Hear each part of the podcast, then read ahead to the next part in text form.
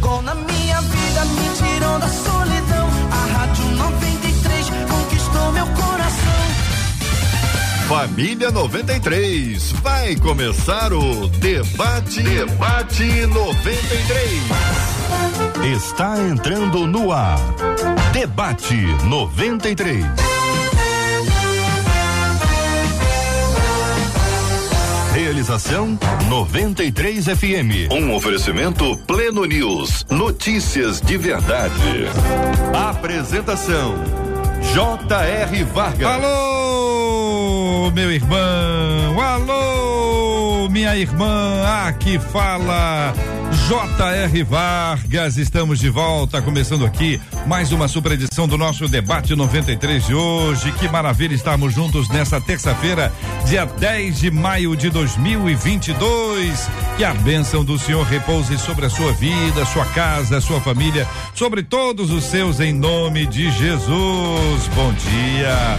Bom dia para o debatedor que já está presente aqui nos estúdios da 93 FM. Já temos dois debatedores presentes aqui no nosso estúdio para nossa alegria. Vamos acolher com muito carinho a pastora Evelise Cavalcante. Pastora Evelise, muito bem-vinda ao debate 93 de hoje. Bom dia, bom dia a todos que estão aí ligadinhos. Que Deus abençoe a vida de cada um. É sempre um grande prazer estar aqui. Benção puríssima. Vamos botar o nome da pastora ali, Evelise Cavalcante, aqui no debate 93 de hoje. Também com a gente aqui no estúdio da 93, o pastor Marcelinho Coimbra. Pastor Marcelinho, seja bem-vindo aqui, meu querido, ao debate 93, nos estúdios da 93, aqui no lindíssimo bairro Imperial de São Cristóvão. Muito bom dia, bom dia aos ouvintes, bom dia aos queridos debatedores, a pastora Evelise, ao bispo Mano Siqueira. Que essa manhã seja uma manhã de grandes experiências para cada um de nós e, sobretudo, para os nossos ouvintes. Benção puríssima. Tô gostando dessa tela aqui, essa tela de três aqui, porque aí aqui a gente pode ver melhor os óculos dos nossos debatedores.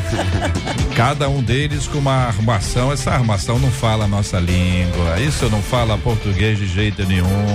Isso aí tá com a cara de ser os dois, os, os dois estão com cara de europeus aqui, vou te dizer. Sensacional. Mas hoje nós acordamos aqui, pastor Evelise, pastor Marcelinho, eu, nossa equipe do debate 93 e pensamos, vamos aonde hoje? Ah, vamos a Londrina, no Paraná? Então vamos para Londrina. Vamos a Londrina, a nossa querida Londrina no Paraná, que é onde eu soube que tá o Bispo Mano Siqueira. Bispo Mano, bom dia, bem-vindo. Bom dia, JR prazer estar aqui. A gente está em viagem, estou aqui em Londrina dessa vez, mas é sempre um prazer poder participar do debate. Um abraço, querido. Aí, né, pós Dia das Mães, Pastor Evelise, parabéns pelo Dia das Mães. Um prazer estar aqui com os debatedores, Pastor Marcelinho. E deixar um abraço para os ouvintes. Espero que seja edificante como sempre. Né? Tendo um craque como JR, não ah, tem como. Não fala assim, não fala assim, não fala assim. São 11 horas e 3 minutos, minha gente. Aqui é 93 FM. Hoje, inclusive, inclusive, você pode acompanhar tudo que eu tô contando aqui, descrevendo. O Bispo Bana tá lá em Londrina, no Paraná, daqui a pouquinho vai falar sobre o tempo. Deve estar tá frio. Londrina, em geral, é, o Paraná em geral, Londrina bem diferente de Curitiba, mas ele vai contar pra gente como é que tá a temperatura lá. Vai conhecer a pastora Evelise Cavalcante, o pastor Marcelinho Coimbra, todos aqui já na tela da 93. Você pode encontrar com eles aqui agora. É só acessar o nosso Facebook, Facebook da 93 FM, é Rádio 93.3 FM, o nosso Facebook já tá no ar. Deixa eu dar uma olhadinha no Facebook aqui da 93, deixa eu dar uma acessada aqui imediatamente agora para dar bom dia para quem eu consigo acessar, porque o Facebook ele vai pulando muito rápido, né? Ivonete, Josiane, Mailane, Joseval. Tô vendo os quatro aqui no debate 93 participando já aqui no Facebook da 93 FM. E agora estamos aqui, ó, no YouTube. Alô, galera do YouTube. 93 FM Gospel, 93 FM Gospel. Bom dia para Simone, para o Ervan, para o Wilton, para Maria José, para Elisângela, Lúcia Ramos, Ana Cristina, todo mundo aqui já no YouTube da 93 FM, 93 FM Gospel, 93 FM Gospel. Estamos transmitindo agora também em rádio93.com.br, que é o nosso site, rádio93.com.br. Você acompanha o debate 93 no aplicativo app da 93 FM. Também acompanha a gente em 93,3 MHz. Esse é rádio, é a 93 FM com você em todo lugar, com muita alegria, sempre, sempre, sempre agradecendo a Deus pela bênção da nossa interatividade. Alô, galera do Instagram. Cadê o prêmio do Instagram hoje? Olha aqui, ó. Vou te dizer, para quem tá acompanhando a gente, que gosta do Instagram, que tem um Instagram, que pode chegar lá no Instagram, tá ouvindo pelo rádio, pelo aplicativo, pelo Face, pelo YouTube, dá para ir lá no Instagram, curtir a nossa transmissão, assistir lá o vídeo que fizemos agora há pouco e você poderá marcar uma pessoa querida uma pessoa preciosa para estar com você numa grande celebração dos 30 anos da 93 FM. É o Acústico 93. E aqui a promoção é essa. Tô no Acústico 93. E você estará lá. Deixa eu dizer quem vai estar tá cantando, que aí você já sabe como é que vai ser. Fernanda Brum vai estar. Samuel Miranda, Paola Carla, Leia Mendonça, William Nascimento, Midian Lima, tudo isso no dia 25 de maio vai ser uma bênção e é um esquema completamente diferente, né? É, não é multidão, né? Então é uma coisa mais exclusiva, um acústico. Então você pode participar com a gente, tá lá no Instagram da 93. É só chegar lá, assistir, curtir e marcar. Marca uma pessoa, depois você volta, marca outra pessoa, você marca quantas pessoas você quiser marcar porque você pode ser sorteado ao final do programa de hoje. Eu trago o resultado da promoção Tono Acústico 93. É a promoção aqui, ó, do Debate 93 para você que está ligado com a gente aqui. Com muita alegria, com muita paz no coração, com muita fé e esperança no CIO que já está no ar o Debate 93. Coração, coração, 93 FM. Este é o Debate 93, com J.R. Vargas. Tema do programa de hoje. Segura aí, hein? Assunto. Você gera uma paixão, gera uma paixão, gera uma paixão. Já tivemos muito desequilíbrio sobre esse assunto, muitos exageros, muita manipulação, por isso que o assunto virou uma polêmica só. A Bíblia diz em Malaquias 3:10 que devemos fazer prova de Deus e experimentar a sua bondade. Só que como se faz isso? Qual é a postura do servo fiel diante das tribulações? Como conseguir o socorro e o favor de Deus nos dias do meu sofrimento? Quero saber a sua opinião sobre esse assunto. Você sabe o que significa fazer prova de Deus? Essa é pesquisa que eu estou abrindo para você. Você sabe o que significa fazer prova de Deus? Qual é a sua opinião sobre esse assunto? Sabe? Já fez prova de Deus? Como é que foi? Nunca fez? Acha que não deve? Acho que é uma heresia. Qual a sua opinião sobre esse assunto? Compartilha com a gente aí. Nosso WhatsApp está liberado para sua participação também. É o 2196 803 8319. 2196 803 8319. É a sua comunicação com debate 93 com interatividade total e absoluta. Muito bem, vamos começar. Vamos começar ouvindo os nossos debatedores. Pastor Marcelinho Coimbra, quero começar ouvindo o senhor.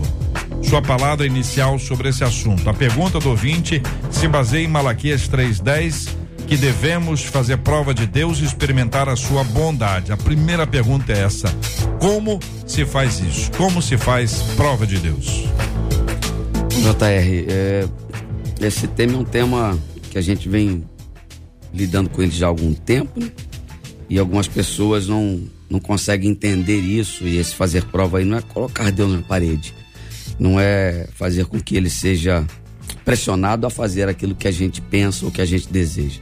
Pelo contrário, fazer prova aí é do examinar, do testar, do provar de fato, né, da experiência, do contato, do relacionamento com Deus. E aí o profeta Malaquias, que é o mensageiro de Deus para esse povo, um povo de certa feita rebelde, que quebra aliança com Deus, ele vai e mostra para o povo que é possível sim se relacionar com Deus e aí dessa maneira ele convida eles para fazer prova.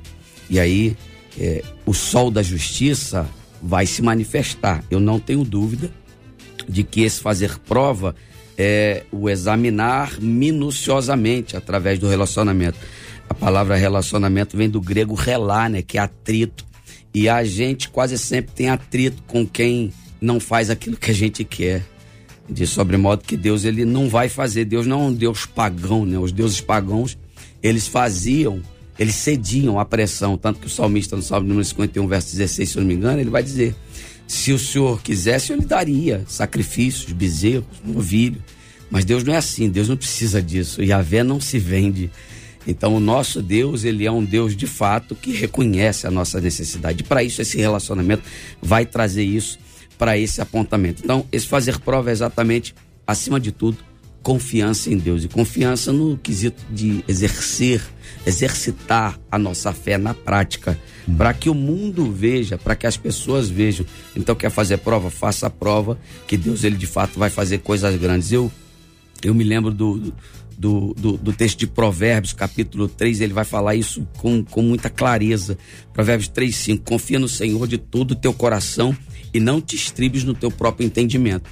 Então, quando eu confio, eu entrego nas mãos de Deus e aí eu não preciso fazer essa prova que é a prova de pressionar Deus, de questionar Deus, mas a prova de confiar esperando no momento do Senhor. É como João capítulo 2, a mãe de Jesus viu uma necessidade e falou: ó, tá faltando vir, Jesus, calma, que não é chegada a minha hora. Não é no meu tempo, não é no teu tempo. Essa prova a gente pode até fazer para conhecer Deus e entender como ele é capaz de fazer, mas é no tempo de Deus. Bispo Humano Siqueira, a sua opinião sobre esse assunto, querido? Depende da motivação, né, JR? Você tem texto na Bíblia que a Bíblia fala para não fazer prova de Deus. 1 Coríntios 10, 9, Paulo fala: não ponhamos o Senhor à prova. E tem texto que Deus fala para pôr ele à prova. Né? Então, para mim, tem, tem a ver com a motivação. Né? Tem uma galera que chega para Jesus pedindo um sinal e Jesus fala: uma geração má e adúltera pede um sinal que não vai ser dado. Verdade. Né? Tinha muita gente que chegava para pôr Jesus à prova para pegar numa palavra poder acusar e não conseguia.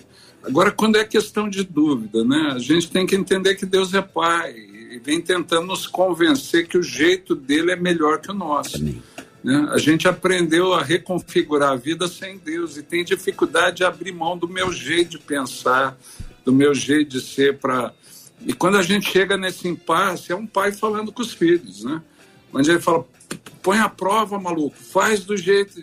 E a gente fica, né? Eu conversava assim com meu pai, meu pai conversa, eu converso com meu filho.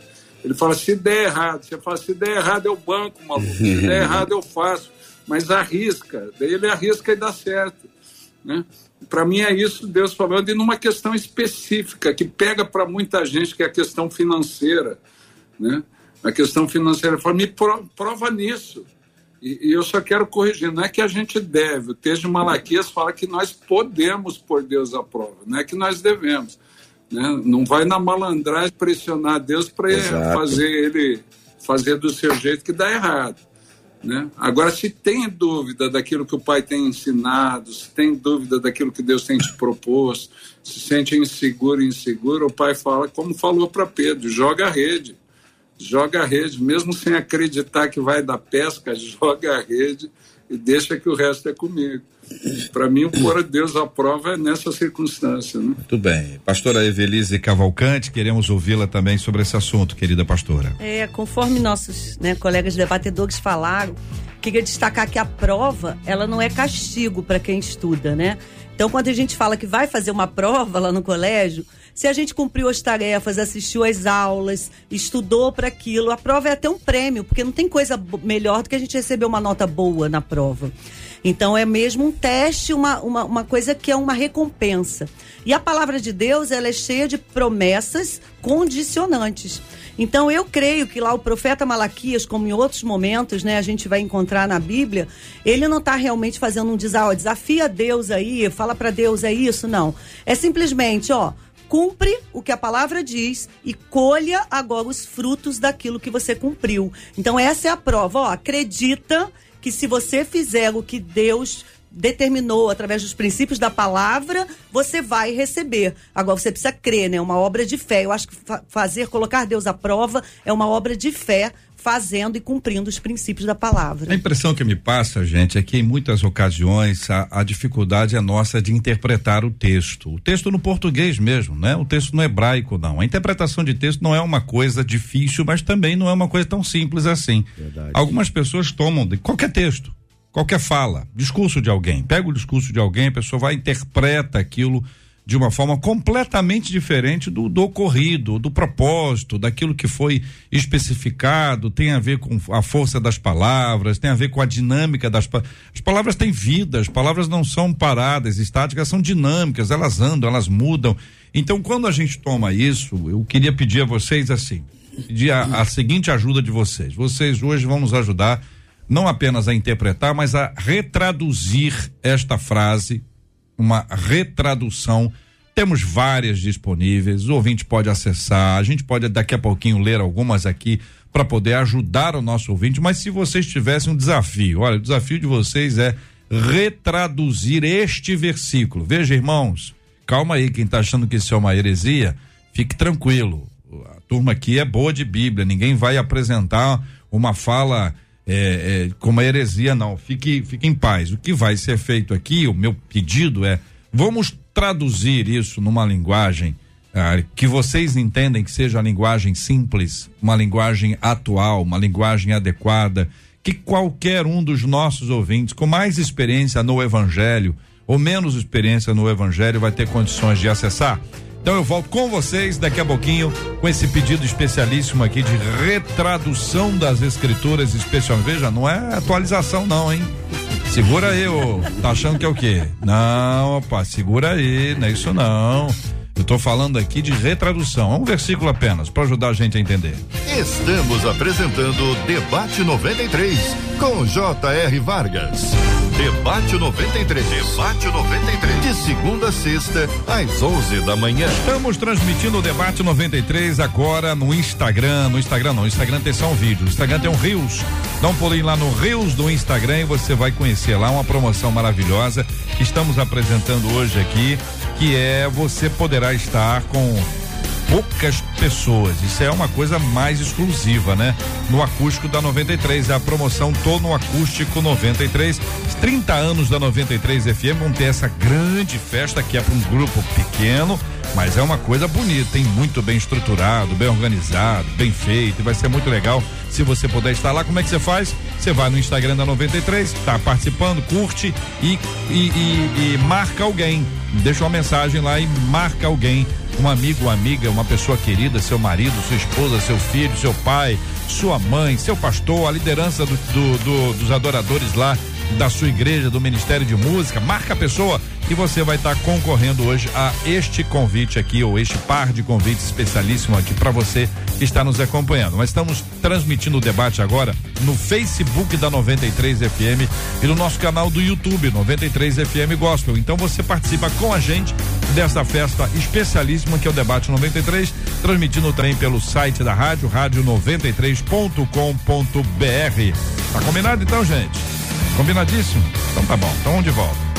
Este é o Debate 93, com J.R. Vargas. Muito bem, vou começar com o querido Bispo Mano Siqueira, está em Londrina, no Paraná, e de lá ele começa a nos ajudar, Bispo, nessa é, é, tentativa de apresentarmos uma linguagem que seja plenamente acessível para todos os tipos de pessoas que estão nos acompanhando, em qualquer faixa etária ou em qualquer classe social, ou mesmo as pessoas têm mais habilidade para interpretar ou menos habilidade. Querido bispo. JR, o texto de Malaquias 3,10 é num contexto bem específico. Né? O povo tinha perdido, digamos assim, o hábito do dízimo, na volta, Deus restaura e ele tem dificuldade em trazer. Né? E, e fica naquele negócio e Deus fala especificamente para trazer para a manutenção dos levitas, da casa, dos sacerdotes. E quem tem dificuldade pode provar, ele vai abrir, vai trazer suprimento, vai abrir as janelas dos céus. E o provar tem a ver com testar. Né? Aquilo que a gente faz quando vai comprar pilha, que você testa para ver se está com carga, você antigamente, né? Hoje faz tempo que eu não vou no mercado, mas tinha um soquete para testar a lâmpada que você comprava para ver se não estava queimada. É, é o que Deus propõe para o povo. Traz o dízimo e, e vê aí se eu não vou ser fiel, se você não vai ter a minha bênção, se você está inseguro que esse tipo de coisa vai fazer falta. É provar a Deus nesse sentido, não é provar se ele é Deus mesmo. É, é que o povo dá uma. O texto de Malaquias 3,10 tem outro texto que o salmista fala: provar e vede que o Senhor é bom. Mas nesse texto de Malaquias 3,10 é nesse contexto específico. Uhum. Né? A galera já quer provar a existência de Deus. Ah, como que você me prova que Deus existe? Quando eu trabalhava no banco anos atrás, um colega fez essa pergunta. Ah, como que você me prova que Deus existe? Eu falei, como que você prova que o Amador Aguiar é dono do Bradesco, amigo? Você já viu as ações subscritas no nome dele? Você já teve acesso a essa documentação? Ele falou, não. Eu falei, então eu acredito se quiser. Você concorda comigo? Mas eu sei que o Amador Aguiar era o dono do Bradesco, isso lá atrás, já uhum. faz anos. Né? Uhum. Eu falei, então, Deus é Deus, você acredita se quiser, mas eu sei que ele é Deus. Então não é provar nessa dimensão, né? A galera já abre demais o leque, né? É nessa questão específica. Faz o teste, amigo, traz o dízimo, faz o teste, se eu não vou ser fiel, se eu não vou abrir a janela do céu, se você não vai ter provisão, uhum. né? Nesse sentido. Uhum. Pastor Evelise assim, eu digo assim, traduzindo, cumpra princípios que eu realizo promessas, né? Então, provar Deus é faz a sua parte que eu vou derramar e fazer a minha. Eu vi aqui a tradução da, da Bíblia, a mensagem diz assim: tragam o dízimo completo para o tesouro do templo, para que haja ampla provisão na minha casa. Ponham-me à prova e vejam se não vou abrir o próprio céu para vocês e derramar bênçãos além dos seus sonhos mais improváveis. Pastor Marcelinho. É, essa questão de tradução ela é muito ampla e eu vou ler a, a tradução que tem em minhas mãos, diz assim, trazei portanto, todos os dízimos ao depósito do templo, a fim de que haja uma afirmativa, né? Alimento em minha casa e provai-me nisto.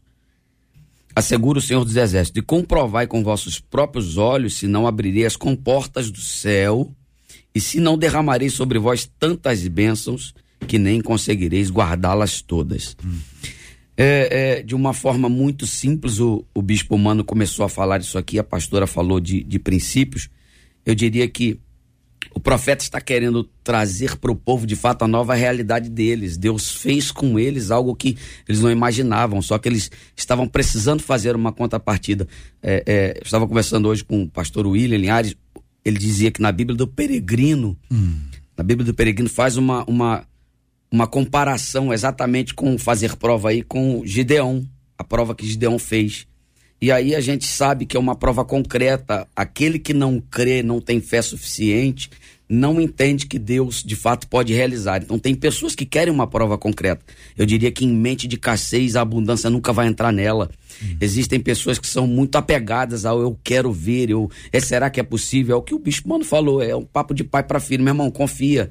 Como assim? Pode? Uhum. Meu irmão, acreditar, querer em Deus, essa prova é um pulo no escuro, entendendo que do outro lado os braços de Deus estão lá. Então, Gideão, ele teve muita humildade, ele orou, ele lembrou que a palavra de Deus poderia ser uma verdade na vida dele, como nós devemos lembrar isso hoje. Uhum. O pastor, o bispo Mano falou do Salmo 34, 8, provar e ver que o Senhor é bom. Uhum. E aí o final do texto diz, feliz o homem que se refugia junto dele.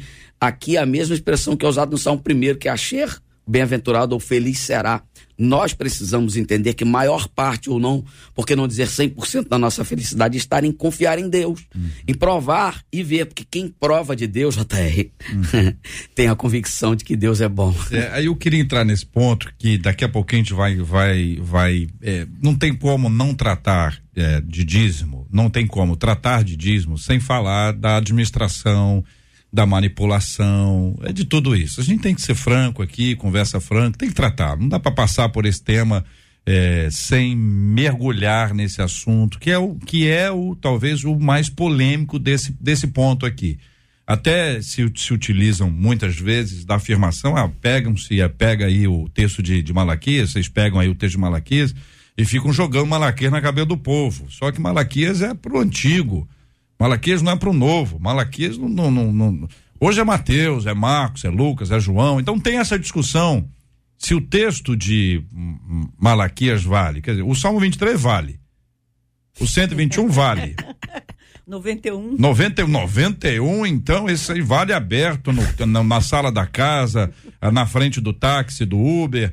Agora o Malaquias, não sei. É, é essa discussão que fica o tempo inteiro. Alguém dizendo este vale, aquele não vale, este sim, este não. E, então a gente precisa colocar. O Malaquias é o seguinte: o Malaquias está na Bíblia, é, é, vale para hoje. A Bíblia é um, é um livro só? Ou o antigo é antigo? Podemos chamar de antigo de velho? De velho, de antiquado, de ultrapassado, de não válido hoje? Ou é o antigo para fazer o contraste com o novo? É, é, essa, isso que a gente precisa. A gente, às vezes, vocês sabem disso, a gente conversa com quem não tem o menor conhecimento sobre o evangelho. E a pessoa diz: olha, se tem um velho é porque já não existe mais. Caducou. Caducou. Não está em, em, em, em, prática hoje, não está. Uh, a gente precisa atualizar. Mas antes de entrar nesse ponto especificamente, do Malaquias aqui, da administração do, do, do dízimo, nós vamos entrar. A pergunta é, é: é uma questão de fé, meus irmãos? É uma questão de fé. O mar, o mar está ali. Deus deu a ordem. Moisés, por que clamas a mim? Dizer o filho de Israel que marcha. Moisés levanta lá, o mar se abre, né? Deus, Deus abriu o mar. E aí tem aquele negócio. E, e se fechar? E se na hora que a gente botar o pé, fechar? Aí o primeiro vai, tem sempre alguém.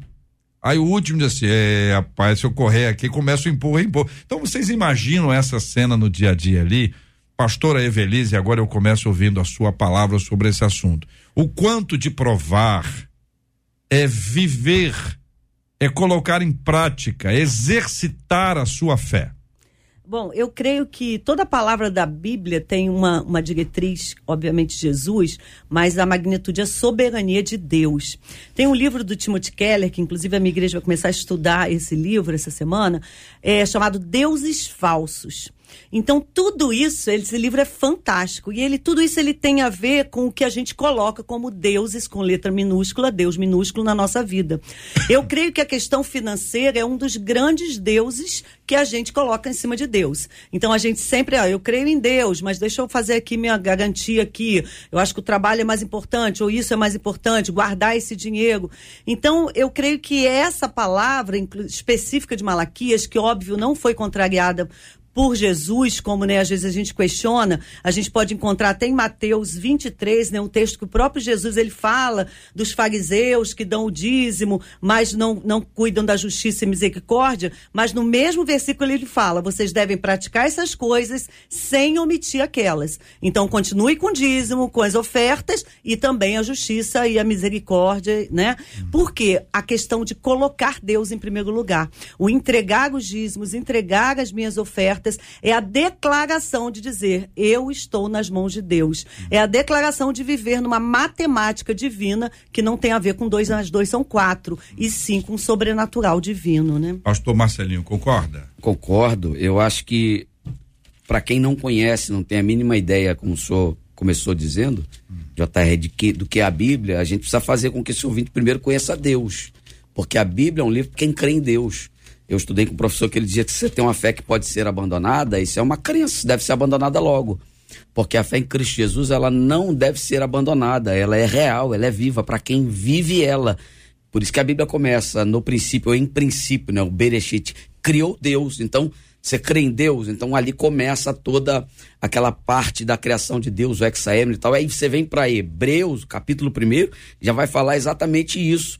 Havendo Deus antigamente, né, falado em várias ocasiões, de muitas maneiras, através de nossos pais, por intermédio dos profetas, nesses últimos dias, ele tem falado pelo filho. Então, é bom que a gente compreenda que os dois textos, tanto do Vétero, eh, o texto Vétero Testamentário, o Antigo Testamento e o Novo, eles são um conjunto, eles formam uma obra que apresenta para a gente a graça, a redenção hum. em Cristo Jesus. Bispo Mano,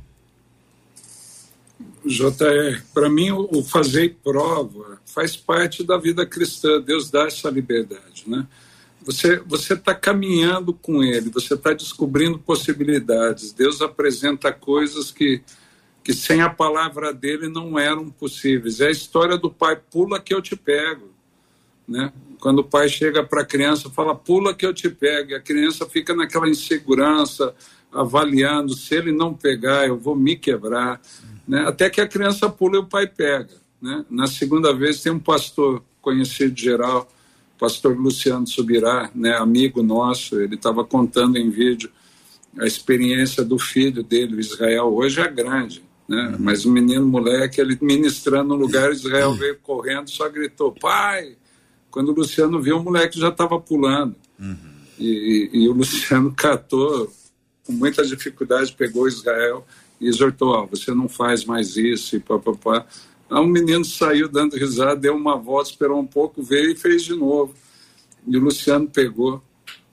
E daí na terceira o Luciano falou: se você fizer mais uma vez, eu não vou te pegar. Eu vou deixar você cair no chão. Israel saiu dando risada, deu uma volta, veio, fez de novo e o Luciano pegou. E a resposta de Israel foi essa: Eu conheço você. Eu sabia que você não ia me deixar cair. Uhum. Né? É, é, o que a gente precisa. A gente precisa conhecer Deus e saber que naquilo que Ele nos disse, Ele não vai nos deixar cair.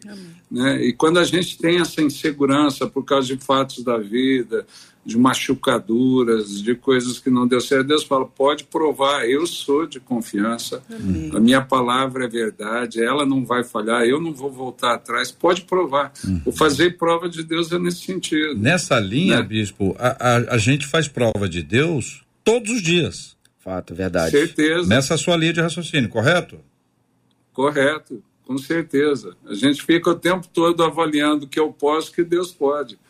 E Deus fala: vai, você recebeu o poder de ser feito filho.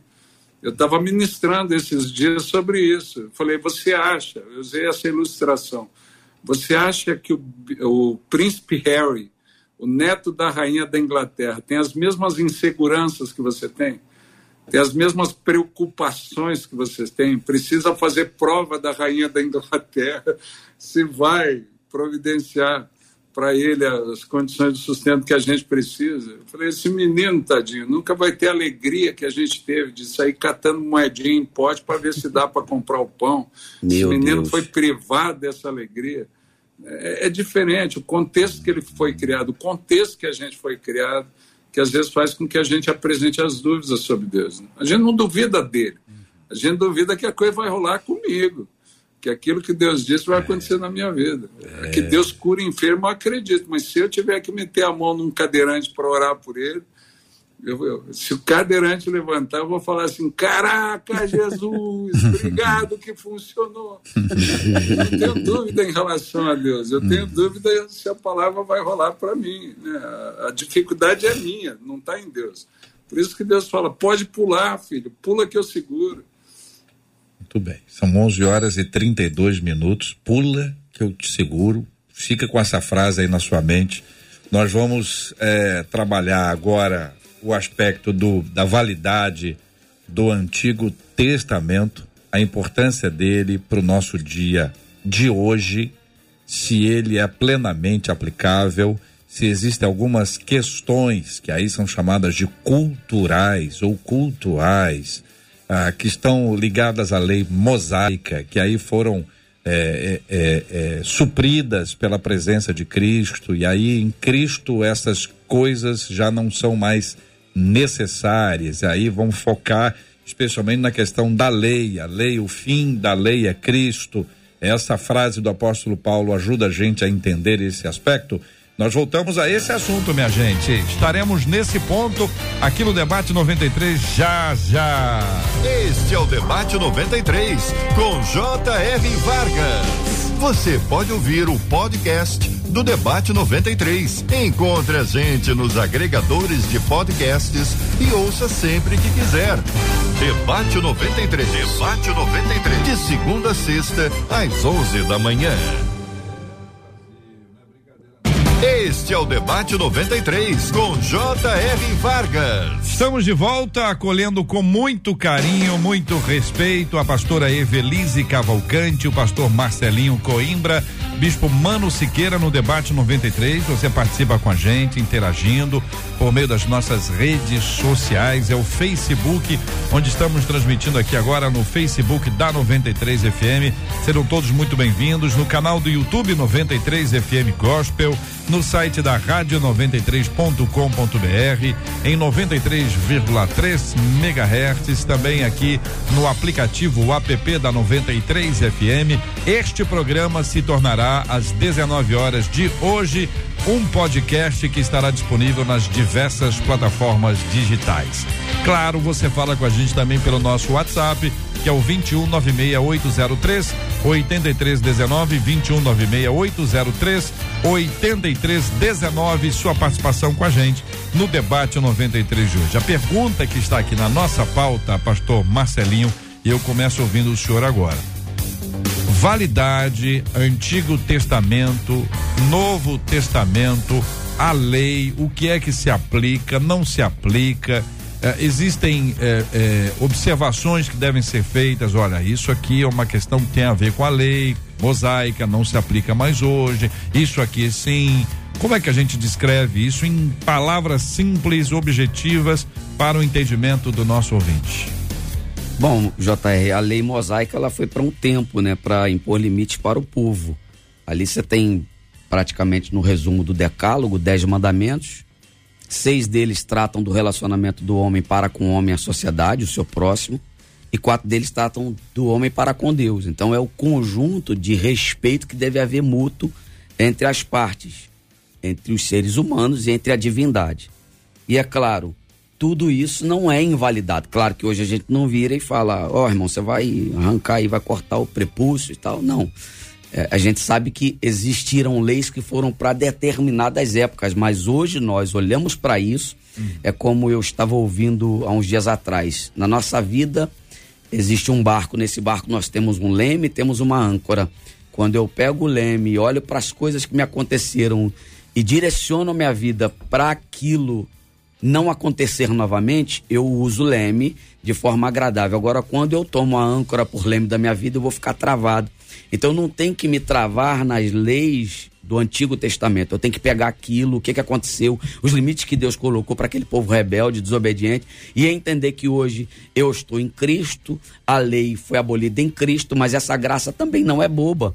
Então, quando o profeta, aí me perdoe, voltar para o texto do profeta Malaquias, quando ele vai falar das comportas, ele está fazendo o povo entender que existia salas com especiarias, grãos que eram armazenados de mantimentos. Bom, se eu tenho aqui na terra muita coisa que é guardada que pode me servir, imagina aquilo que Deus não tem no céu que pode suprir a minha necessidade. Hum. Então eu sei que Deus ele pode se manifestar tanto na época da lei como provisão e livramento, principalmente nessa época, no tempo que a gente vive da graça. Então, eu não diria que foi abolido, eu diria que a gente deve olhar com muito carinho e respeito, tanto usando os textos que eu falei lá, de Hebreus principalmente, e compreender que isso é um conjunto de regras e princípios, como disse a pastora, para que a gente possa viver bem e cumprir o propósito. Porque no céu o GPS já foi startado para que a gente possa alcançar o propósito e o objetivo, hum. que é ir às mansões celestiais, alcançar a salvação plena. Se a gente mudar esse GPS, vai dar ruim. Então, o Antigo Testamento tem uma rota hum. e o Novo Testamento tem uma nova rota que é em Cristo Jesus. Bispo Mano, sua opinião sobre esse assunto, em princípio, se o senhor concorda com o que disse o pastor Marcelinho. Concordo, concordo em parte, né, como sempre, mas concordo. Ah, não, se eu concordasse em tudo, eu seria o Marcelinho, né, amigo? Eu, eu, sou humano, então a gente concorda e vai gerando acordo naquilo que é essencial e vai caminhando em unidade. É um prazer, né? Agora, tem coisas que a gente vê diferente. Se não fosse assim, aqui provavelmente tem Vascaíno, Botafoguense, tem, tem gente de todas as matizes, né? Porque a gente é irmão, mas vê diferente. Uh, uh, o que, que eu vejo? Deus sempre teve orientando a dinâmica social do seu povo, sempre teve dizendo para o seu povo o que fazer, né? Como a constituição do país. Né? Tem coisa da Constituição dos Estados Unidos que está lá desde que iniciou tem coisa que foi agregada porque a, dentro do código de leis do país, por mais que a Constituição não mude, porque a sociedade vai mudando, né? Jesus deixa isso muito claro, que aquilo que, que era o cerne da lei, o resumo, né? o amor ao próximo, não adulterarás, não matarás, tudo isso se resume nisso. Amarás o teu próximo. Romanos 13, Paulo fala disso, né? Jesus fala dos dois mandamentos que são a base: amarás o Senhor teu Deus sobre todas as coisas e ao, e ao próximo como a ti mesmo. Agora tinha coisa que foi superada, né? Aquela história do olho por olho, dente por dente. Por quê, né? Porque o, o, o cara tinha tinha o olho ferido e ia lá assassinava o cara. Então foi uma justiça social. Não, você teve o seu olho prejudicado, você só pode prejudicar o olho dele, você não pode assassinar. Foi se estabelecendo um padrão. Agora Jesus reconfigurou tudo, né? Quando ele fala, ouviste o que foi dito, eu porém vos digo. Né? Jesus trouxe um peso maior, né? Quando ele fala que aquele que olhar para a mulher com uma intenção impura já adulterou, né? Jesus não aliviou, Jesus aumentou a pressão para que a gente entenda isso, que, que o único que nos justifica é Ele. Se você quiser caminhar por aí, né, a, a, agora não houve superação. Né? A gente precisa entender que a única Bíblia que Jesus lia era o Antigo Testamento. Amém. Essa história de Antigo e Novo é nossa. A Constituição do Brasil ela tem artigos muito antigos e tem coisas muito novas que vêm sendo agregadas pela Câmara Legislativa. Tem ainda, tem ainda na lei do Brasil um, um artigo do século XIX que tocava o trânsito, que falava que o dono do animal que defecasse em via pública seria multado. Né? Hoje a gente já não transita mais com animal, é difícil o carroceiro, é difícil você estar tá com um cavalo em via pública, mas se acontecer de um cavalo defecar, o dono pode ser multado. Eu quero saber como vai que vai ter muita multa. É, eu quero. Você tem uma, uma lei que rendeu em 2016 320 e poucos milhões para os cofres públicos, né? Que, que na época uh, uh, foi criado na época do Império para o sustento da coroa portuguesa aqui no Brasil. Até esqueci o nome da lei. Você punha um marco na beira da praia e até 200 metros para cima daquele marco, em todo o litoral brasileiro, foi decretado terra da coroa portuguesa. Quem quisesse utilizar da terra tinha que pagar um valor. Hoje tem municípios no Brasil, né, o marco já não existe mais. Né? Então eles se estabeleceram até a subida da maré. Qual que é o limite? Até onde a maré vai, né? Então não tem município no Brasil a 30 quilômetros do litoral que paga esse tributo por causa da bossoroca, da maré que sobe pelo rio. É um absurdo, mas está lá. A coroa portuguesa já foi embora do Brasil, não precisa mais subsidiar a coroa portuguesa há centenas de anos, mas ninguém tirou a lei. Estão utilizando a arrecadação para outras coisas. Então, a, quando você fala Velho Testamento e Novo Testamento, para mim já, a gente já erra aí. Né? Uhum. A gente já erra aí. A gente tem um testamento só, a gente tem a palavra de Deus, a gente tem a Bíblia só. E tem algumas coisas muito antigas, coisas que foram superadas, Jesus reinterpretou, deu uma outra validade, eu porém vos digo, e coisas que não, não foram superadas. Né? Essa classificação que a gente faz Velho e Novo Testamento dá a impressão mesmo que foi ultrapassado. Né? Uhum. Mas a gente tem a Bíblia Sagrada, o livro que Deus escreveu e, e atualizou quando se fez carne entre nós. Os dois são testamentos, né? A verdade é essa, só que cada um para sua época. Né? É. Aí é que é o ponto. É, entre... é, pra, é cada um para sua época ou, ou não? Não, eu, eu entendo que o Novo Testamento, quem convencionou que era a palavra de Deus foi a gente, né? O judeu, o povo de Deus, ele colocava a, a lei e os profetas, eram isso. Os livros históricos não eram a Torá, eles não eram considerados. Né? Tanto que, com o passar do ano, período do intertestamento, foram agregados alguns que na reforma protestante Martinho Lutero tirou de novo. Né? Foi para aquilo que era o Antigo Testamento na perspectiva do judeu. E tem muita coisa que entrou porque eles achavam de um jeito, né? E, e não foi. Hebreu só está lá porque eles acharam que foi escrito por Paulo. Né? Se fosse nos dias de hoje o conhecimento do livro de Hebreus que a gente tem, o, o, o livro de Hebreus não passaria nos, nos, critérios de canonicidade estabelecidos pelo concílio que definiu o que, que era a palavra de Deus. Ele estaria fora, né? Mas Deus, segundo Lutero, Tiago, a carta de Tiago não podia estar, é uma carta de palha, né?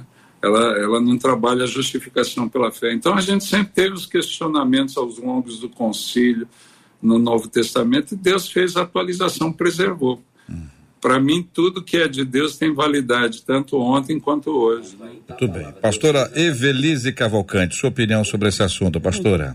É, como operadora da lei também, que eu sou, eu ah, entendo, como o bispo falou muito bem, né? A gente tem a lei Constituição, leis federais, leis estaduais, é, leis municipais, regulamentos, regimentos. Então eu creio que a palavra de Deus, lá desde Gênesis, ela, ela tem princípios que são para ser cumpridos, né? É, claro, e, e, na letra da lei, e tem algumas coisas culturais que eram necessárias serem explicadas lá. É, por exemplo, a gente vê as pessoas falando assim: ah, não, se você fizer tatuagem, a lei diz que não pode fazer tatuagem, mas você tem que olhar culturalmente por que você não podia marcar o corpo. No mesmo texto se diz que o homem não podia cortar a barba. Então, cuidado aí, pastor Mano tá bem, pastor Marcelinho também, né? JR também tá bem. Mas tem muita gente aí também que já estaria fora do reino de Deus, porque tirou a barba. Então, aí é um princípio, uma coisa de costume da época, cultura, por né? conta da cultura, dos povos mas não é também, agora também não tira o mérito de toda a letra da lei. A gente lê um texto do Velho Testamento e, a, como é uma palavra viva, ela fala conosco, mesmo se for um texto de uma letra de costume. Então, ela realmente, Jesus veio e, assim, cortou por cima acima da Constituição Federal é a palavra dele, que é através dele, é pelo amor, mas ele não veio para contrariar a lei, né? Ele veio para que seja cumprida a lei. Ele não veio abrogar, facilitar exatamente. eu entrar e cumprir esses princípios, né, reguladores da lei. E realmente eu acredito que nenhuma palavra é perdida e concordo plenamente com meus colegas aqui. Não há o que se atualizar e não há o que se deixar de lado, né? A gente tem que hum. apenas entender como ler essa lei. É, esse princípio da leitura da Bíblia e do entendimento da Bíblia como um livro só, como a palavra de Deus e não como a antiga palavra de Deus que não vale hoje a nova palavra de Deus. Você tem um desenho histórico que ajuda a gente a identificar, você tem uma cronologia no processo, você tem um, um período chamado de intertestamentário, você tem a partir do Evangelho de Mateus uma história que recomeça e talvez esse seja um ponto, não é uma história que começou. Começou a história agora, antes não, não valeu. Não, está recomeçando. Tanto que nós temos várias referências a textos do Antigo Testamento no Novo Testamento, inclusive por Jesus. Então, existem várias menções bíblicas do Antigo no Novo Testamento.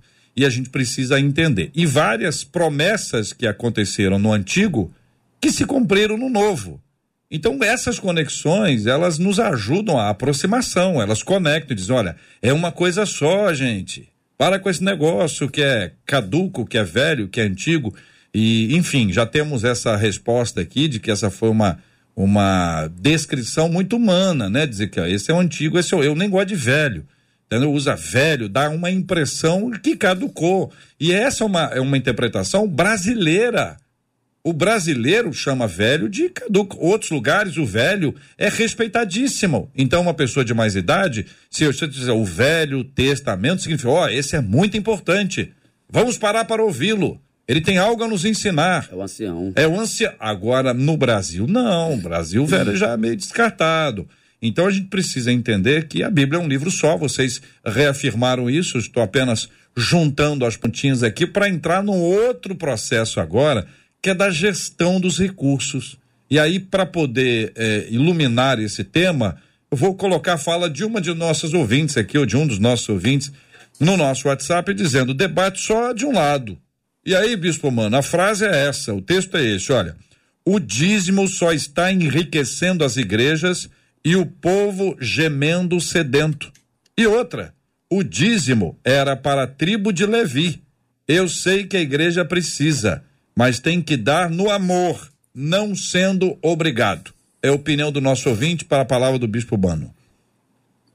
É, essas são coisas que a discussão não vai cessar, né? Eu brinco que é que nem resenha após rodada de campeonato brasileiro, cada um tem sua opinião. Mas o que, que a gente vê? A questão do dízimo já era anterior à lei, né? antes da lei ser estabelecida, Abraão pagou o dízimo a Melquisedeque, né? Era um princípio que vem. E posterior à vinda de Jesus, quando se estabelece, né? talvez não na literatura bíblica com tanta clareza, mas você tem o Didaquê, que é considerado o catecismo dos pais da igreja. Né? O Didaquê ensina sobre dízimo e sobre primícia. Por quê? Porque era algo da, da, da comunidade, era algo da igreja cristã. Uhum. Né? Ah, por que que para mim Deus põe um, ensino sobre dinheiro? Não tem a ver com sustento, não tem a ver... Para mim, Deus podia provisionar de um jeito sobrenatural. Ele fez isso em vários períodos da história, fez para o povo de Israel no deserto. Para mim, tem a ver justamente com o que Jesus falou no Sermão do Monte: não se pode servir a dois senhores. Porque se tem um negócio que pega na sociedade capitalista é mamon, é dinheiro. Tanto que quando Jesus fala, a gente traduz por riqueza, mas ele cita o nome de uma entidade chamada mamon. Né? E hoje é sempre o que pega, sempre o que pega. Você não vê ninguém questionando o ensino sobre, sobre casar com uma mulher só lá de Timóteo, né? Lá, lá no Oriente Médio eles podem casar até por, com quatro. Né? Eu fico falando que, que situação, já pensou ter quatro sogras, amigo? Então, a coisa não é fácil. Mas essas outras coisas a gente não questiona. Né? Não se questiona a pena de morte num país de origem evangélica como os Estados Unidos. A gente só entra na discussão do dízimo. Né? A gente só entra na discussão do dinheiro, que pega a questão financeira. E se quer seguir o padrão do Novo Testamento, hum. tranquilo, no Novo Testamento a galera vendia tudo e trazia os pés dos apóstolos. Então entrega tudo, amigo, daí não tem mais preocupação com o dízimo. Né? Mas a galera sempre evoca na questão cada um dá quanto quer. Né? Fala a verdade, a gente vive uma guerra do espírito contra a carne aqui. Tem coisa que a gente faz porque é obrigado. Você perdoar alguém que te fez mal, né? Você abençoar alguém que te amaldiçoou. Você dar a face para alguém que te bateu numa face. Fala a verdade, se Jesus deixasse a gente livre para fazer o que queria nessas áreas, né? Então é por isso que Deus orienta, porque são áreas de dificuldade e a gente sempre poupa os filhos naquilo que eles não têm maturidade. Eu chamo para mim a responsabilidade, já digo, vai ser assim, até que ele adquira maturidade para entender. Né? A gente sabe que o dinheiro é, é uma porcaria. Né? Se eu posso abrir mão dele para ter um pouco mais de Deus, é, é a verdadeira riqueza que eu quero. A verdadeira riqueza que eu quero, um pouco mais dele, do pão do céu, de conhecer um pouco a ele, de ouvir, discernir a voz dele com mais clareza, porque a gente já se bate aqui por não, não ouvir o pai com clareza em coisas secundárias, né? Uhum. A gente como filho, como irmão, às vezes fica dividindo as coisas, o pai se, se afasta um pouco, a gente já fica naquela, você não é meu pai, eu não tenho que te obedecer, vou fazer do meu jeito como a gente fazia em casa, né? Uhum. Quando o pai deixava alguém para cuidar e dava algum conflito. Então, isso é uma coisa secundária, mas infelizmente a gente ainda estabelece como principal e briga tanto por esse tipo de coisa. Pastor Evelise. É, eu concordo plenamente aí com o bispo, né? A gente quer se auto-justificar porque a gente não consegue ver esses nossos deuses que nós estamos adorando. Então a gente justifica pelo erro do outro. Sim, há má administração nos dízimos, muitas vezes, nas ofertas, né? Nós estamos lidando com homem, nós somos né, pecadores, muitas vezes acontece. Mas eu creio que essa libertação tem a ver mais comigo do que com o exterior. Então, do momento que eu oferto, eu dizimo, eu sigo os princípios, é, eu posso até entrar na minha igreja, falar, oh, eu quero participar aí da tesouraria, eu quero acompanhar, eu quero opinar. Eu acho que isso é super válido, isso é super é, construtivo, mas nunca pode ser a desculpa de que eu não vou fazer a minha parte ou eu vou cumprir o princípio que Deus deu, né? Esse é o perigo do negócio. Pastor Marcelinho, uma outra ouvinte aqui, que eu não sei se é menino ou se é menina, que eu não consigo identificar, foto de casal, né? O problema do dízimo é que pastores estão andando de carro importado, viajando para Israel todo ano, Miami todo ano, plano de saúde top, advogado top e nós irmãos, a grande maioria, eu não vou usar a mesma expressão por uma questão de elegância. A maioria não está bem. Vivemos pela graça e não pela lei. Mas a lei é boa para ser tutora enquanto uh, seria boa para ser tutora enquanto a graça não tivesse chegado. Mas chegou a graça. É essa a interpretação. Pergunta ao senhor.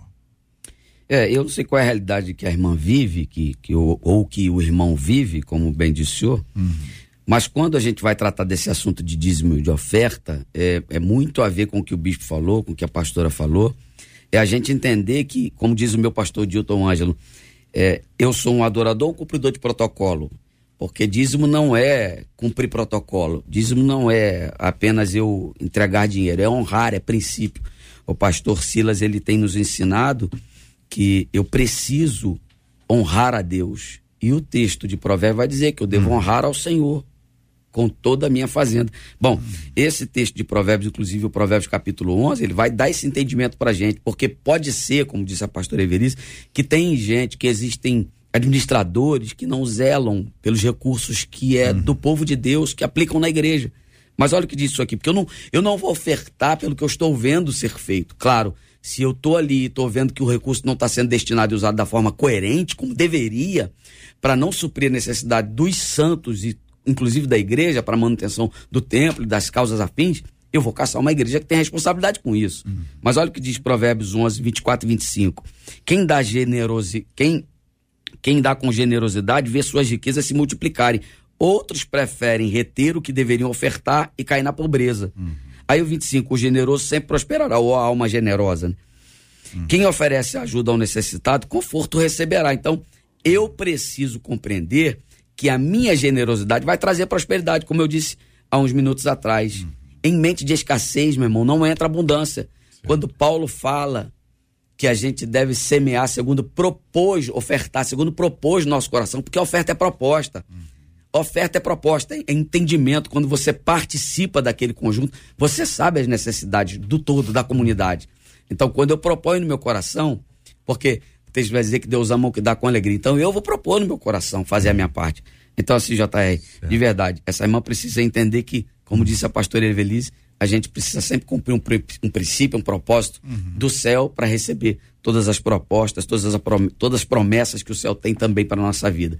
E Paulo vai, vai dar vários exemplos uhum. disso aí em relação à, à liberalidade. Né? Não sei se a gente poderia ponderar duas ou três coisas rápidas aqui, pastor Marcelinho, bispo Mano, pastor Evelise. A, a primeira delas é que nem todo pastor vai para Israel todo ano. Sim.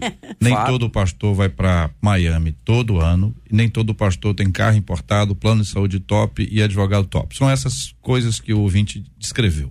Evidentemente, eu entendo. Tem gente que faz isso. Não tenho dúvida que tem gente que faz isso.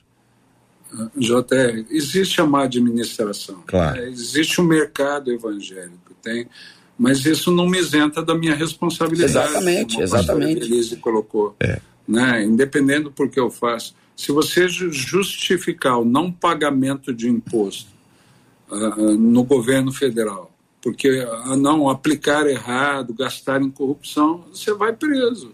Você vai, você tem uma obrigação, você tem que recolher imposto de renda, imposto disso, imposto daquilo. Se você sonegar, a receita vem em cima. Você é. fala, não, mas ó, ó, tanto de indício de corrupção, por isso que eu não pago imposto. Uhum. Amigo, uma coisa é minha responsabilidade, outra coisa é a responsabilidade de quem administrou mal então nós temos aí, nós temos aí uma, um aspecto, pastor Marcelinho, bispo Mano, pastor Evelino, nós temos um aspecto que é, de fato, existem pessoas que têm feito coisas erradas, e existem ah, aqueles, e eu posso assegurar que a maioria esmagadora, que estão levando a culpa, entendeu? Não, não sabem nem botar no mapa onde é Miami. Israel, acho que a maioria sabe, mas Miami, talvez a pessoa não sabe, nem botar no mapa. Eu pego o mapa aqui, Miami fica onde? E, e, e não, não, não, duvido que coloque Miami em Cuba ou na Barra da, na, da, da, Tijuca, né? Mas, enfim, são essas conexões que nós temos. Agora, isso, isso é uma questão seguinte, é fato que muita gente, que muita gente tem feito coisas erradas com os recursos que são ali oferecidos. A outra coisa é que existem divergências de administração dos recursos entre duas pessoas. E se quiser apertar mais, entre uma pessoa, ela e ela mesma. Uau. Por que que eu gastei esse dinheiro? Onde é que eu estava com a cabeça quando eu comprei isso? Quantas pessoas já já pensaram e já se arrependeram profundo? Uma a mesma pessoa, hein? Ela ela e ela mesma. Ela está em crise com ela mesma. Ela quer se divorciar de si mesma. Tem problema entre ela. Aí você amplia isso para dois. Você amplia isso para três, você põe um grupinho aí de maior, você vai ter gente achando, não, eu acho que não devia ter comprado esse som, esse microfone aqui é um absurdo ter comprado esse microfone. Para que que tem essa parede com essa cor aqui? Para que agora vão botar uma torre? Para que piano? Nem usa piano, não tem ninguém que toca. Aí começa a discussão, entendendo o seguinte, que o recurso que eu recebi de Deus e que eu estou doando, eu que vou determinar a aplicação dele. E aí nós entramos numa encrenca, porque se cada um quiser aplicar o seu próprio recurso, você não entregou, está na sua mão. É. Só deixa de estar tá na sua mão quando você entrega. E aí, gente, é uma questão de prova, é uma questão de fé, é uma questão de confiança em Deus. Ah, mas estão agindo errado. Então você tem aí, o bispo já disse, se você estiver numa comunidade em que está havendo uma manipulação, recurso manipulado, desvio, desvio de dinheiro, desvio de função, pelo amor de Deus. Tá fazendo o quê? Agora, a outra coisa é que às vezes é um julgamento de quem não conhece o dia a dia do que está sendo feito. Que às vezes a igreja está lá ajudando a ah, pessoas com cesta básica, por exemplo, que estão sendo adquiridas e não Exato. doadas. Tem gente que está recebendo remédio, é, dinheiro para remédio. Ah, mas por que que não fala? Você gostaria que a sua vida fosse expor, exposta assim? Botar lá na frente da igreja, um telão lá da, da igreja, nome das pessoas que receberam ajuda. Você queria isso? Queria que o seu nome estivesse lá, seu filho, sua filha, seu pai, seu, sua mãe? Não, ninguém. Então a gente tem que entender que às vezes acontece de forma sigilosa, mas séria. Agora, todo lugar que é, que é sério, aí não é. Pois não, pastor Marcelinho, para a é, gente encerrar. É, é, é, esse resumo é exatamente o que Paulo fala, que eu mencionei, cada um contribua segundo propôs seu coração, não com tristeza ou por necessidade. Algumas versões vão falar por, por falta de, de, de entendimento, que é o constrangimento. Talvez a atitude da má administração pode constranger aquela pessoa a imaginar que ela vai fazer. Mas o texto termina dizendo, porque Deus ama o que dá com alegria. Eu não estou ofertando, não estou sendo fiel, devolvendo meu dízimo, não pelo que eu estou vendo, mas pelo compromisso que eu sei que eu tenho com Deus. Deus ele já me deu tudo, o que eu estou fazendo não é nada em relação e detrimento a tudo aquilo que ele já fez na minha vida. Muito bem, eu quero agradecer vocês pela coragem das exposições aqui sobre esses assuntos que são muito importantes e trazem para o coração do nosso povo direção. É o que a gente precisa, direção fundamentada nas sagradas escrituras. Muito obrigado a vocês. Este é o Debate 93, com J.R. Vargas. Muito bem, minha gente, estamos fechando o programa de hoje, agradecidos a bênção de Deus sobre nós, pela bênção de Deus sobre nós e a presença dos nossos debatedores. Pastor Marcelinho, muito obrigado, um abraço ao senhor. Obrigado, JR. Quero aqui agradecer a Marcela, que está no merecido descanso. Temos um abraço à minha esposa, meus pastores Silas, Odilto, pastor Davi, o povo lá da Advec Comedor Soares Deus abençoe vocês em Cristo Jesus. Muito bem, muito obrigado, querido Bispo Mano Siqueira. Um forte abraço, querido. Eu que agradeço mais uma vez, agradeço aos ouvintes que estiveram conosco até agora. Pastor Marcelinho, Pastor Evelise, um prazer estar com vocês. Que Deus abençoe a todos e todas. Maravilha. Pastor Evelise Cavalcante, muito obrigado. Um abraço para a senhora. Ah, muito feliz de estar aqui. Queria mandar um abraço também para o povo lá da Pibingá.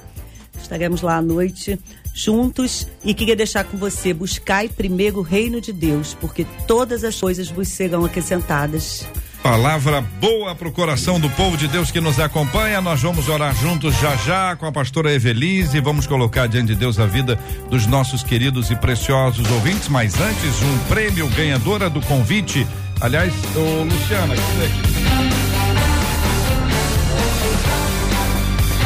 É um par de convites. Quando de, de, demora a responder, dobra.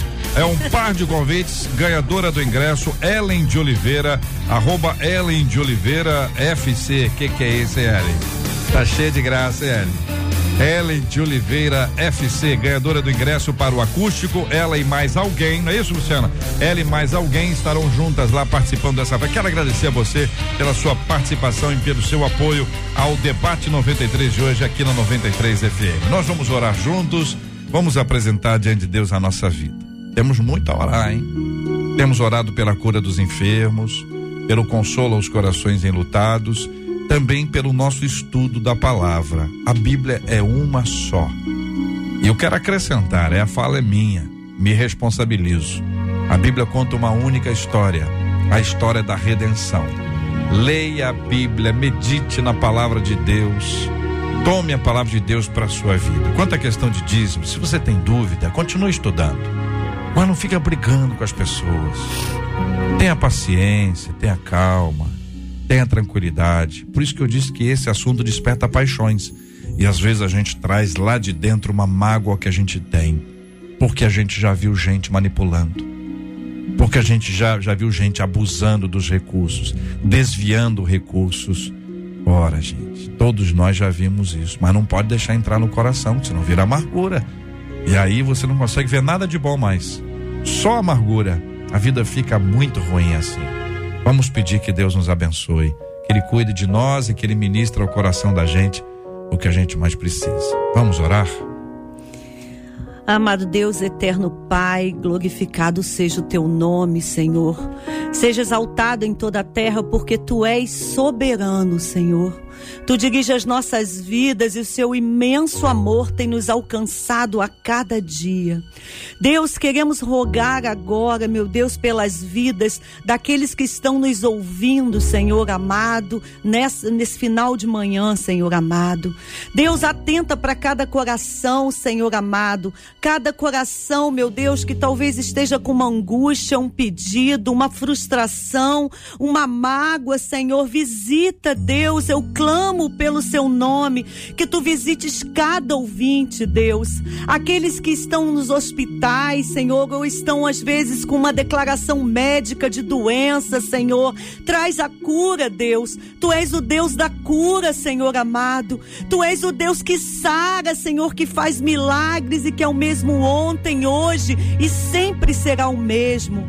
Ó Deus, consola, Senhor, aqueles que perderam seus entes queridos, Senhor amado. Consola, Senhor, aquele povo lá na Ucrânia, meu Deus amado, que está chorando, meu Deus, por tantas mortes pela guerra. Hoje, meu filho, meu Deus, Davi está lá, meu Deus amado, fazendo a tua obra, meu Deus, dentro daquele país em guerra. Usa, meu Deus, o teu servo, Senhor amado, e protege-o, meu Deus, junto com todos os missionários, Senhor, que estão lá, meu Deus, fazendo a obra, sendo instrumento teu de amor, Deus.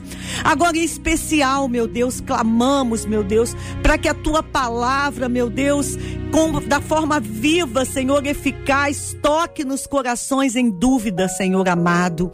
Talvez essas palavras agora nesse debate, meu Deus, tão sabiamente ditas pelos nossos colegas aqui, Senhor, tenha até trazido paz, mas alguma coisa ainda ficou no coração, meu Deus, sobre entregar verdadeira a sua vida a ti, os seus bens, o seu tempo, meu Deus, os seus dons. Ó oh, Deus, que a tua palavra fale, meu Deus, e vá de encontro a qualquer dúvida, meu Deus amado. E sabe, meu Deus, e que a partir de agora, meu Deus, os teus crentes, tementes em ti, possam ser lavados, meu Deus, por um entendimento, meu Deus, e te sirvam integralmente. E agora que o amor de Deus Pai, a graça do teu Filho Jesus Cristo e as consolações do eterno Espírito Santo de Deus com cada um aqui e com todo o povo de Deus espalhado sobre a terra. Amém, Senhor. Que Deus te abençoe. Você acabou de ouvir Debate 93.